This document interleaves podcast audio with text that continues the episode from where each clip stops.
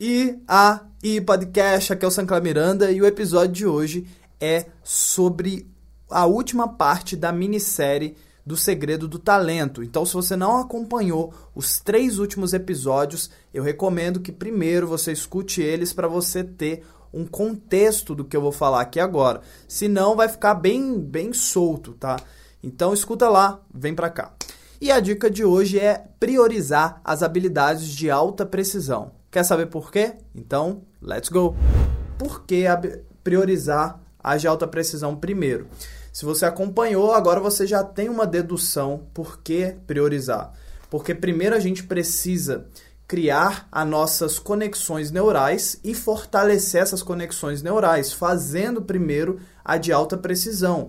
Um violonista, um alguém que toca uma guitarra, ele primeiro precisa dominar as notas mais simples, precisa dominar as escalas mais simples, para depois ele ter uma alta flexibilidade para improvisar, para fazer o seu improviso, para colocar emoção no momento que ele está ali performando em cima do palco.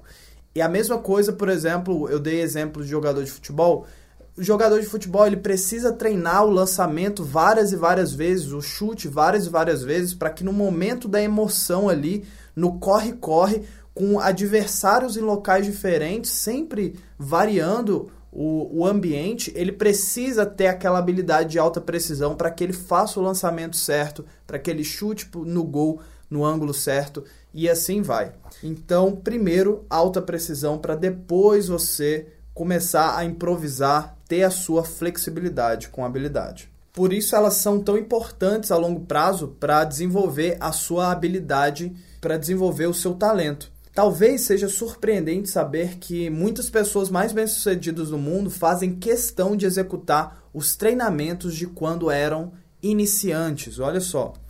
Ele colocou aqui um exemplo do violoncelista Yo-Yo Ma, que passa os primeiros cinco minutos de ensaio, os primeiros cinco minutos de ensaio tocando notas simples no instrumento. Olha só, um dos, um dos melhores do mundo fazendo notas mais simples nos seus primeiros minutos de ensaio. E ele dá outro exemplo, Peyton Manning, um quarterback que joga na Liga Nacional de Futebol Americano, passa a primeira parte dos treinos fazendo exercícios básicos do tipo ensinado para meninos de 12 anos. Então, para você ver, não é porque eles são os melhores do mundo ou porque já têm uma habilidade muito alta que eles deixam de revisitar aquela aquela conexão neural que ele começou com ela, entende? Então é bem importante.